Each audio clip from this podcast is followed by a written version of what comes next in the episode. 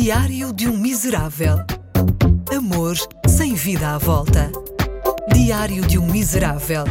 Um podcast exclusivo com Ricardo Coto. Hoje devia estar de ressaca. Sim, devia, mas não estou.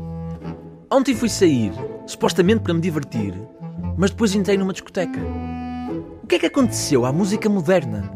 Quem é que decidiu que as onomatopeias eram a grande tendência do século XXI? Não se canta, grunhe-se. A música brasileira, por exemplo, passou de ser caracterizada pela melodia harmoniosa e pela poesia de amor para passar a ser um batuque em esteroides acompanhado de um recital agressivo de sinónimos de órgãos genitais. Brimbau, farófia, araçá, buriti, goiabá. Eu aprendi mais sobre anatomia humana com o MC Bin Laden do que com o meu professor de ciências. Quando é que os brasileiros decidiram abandonar as palavras? As músicas brasileiras contemporâneas, na verdade, espelham uma progressiva falta de confiança do homem brasileiro. O cenário é sempre o mesmo: a balada, o baile, a discoteca. E na preparação, a confiança está nos pincas. Hoje vou na balada encontrar uma mulher. Só que depois, quando chega a balada, o homem brasileiro torna-se um trapalhão e não sabe o que fazer. Virei para ela e fiz o tchê tchê tchê tchê Aparentemente, e seguindo as tendências musicais, a melhor forma de conquistar uma mulher no Brasil é recuar às origens indígenas. Eu até gostava de me dedicar à música, só que não servia para escrever êxitos contemporâneos brasileiros. É que gosto de acabar frases. Claro que me podia dedicar a algo mais ritmado, tipo o Kuduro. O Kuduro também está na moda, só que é igualmente ridículo. O Kuduro é ridículo nas suas duas expressões, parte da dança e a parte da letra. Na parte da dança existem dois passos fundamentais.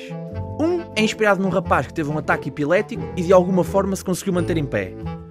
O outro é inspirado naquelas raparigas que vão aos festivais de verão, ficam aflitas e apanham uma fila enorme para a casa de banho. Então ficam lá abaixadas a bater com as pernas. Mas na parte da letra, o Kuduro também é muito engraçado. O Kuduro consiste basicamente em juntar duas frases que não têm nada a ver uma com a outra. Vai lavar a louça, vai chamar a mãe. Friki friki, dá-lhe. Além de mais, o Kuduro é uma música que não vai a lado nenhum.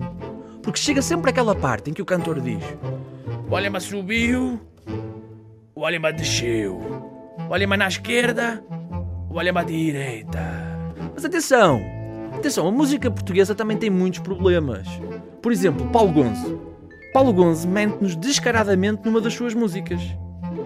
Numa palavra diria, sei-te de cor. São três palavras. Três! Três! Apanha-se mais depressa um mentiroso do que um coxo.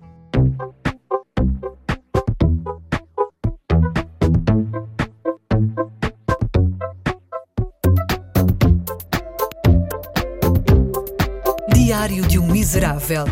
Um podcast exclusivo com Ricardo Coto.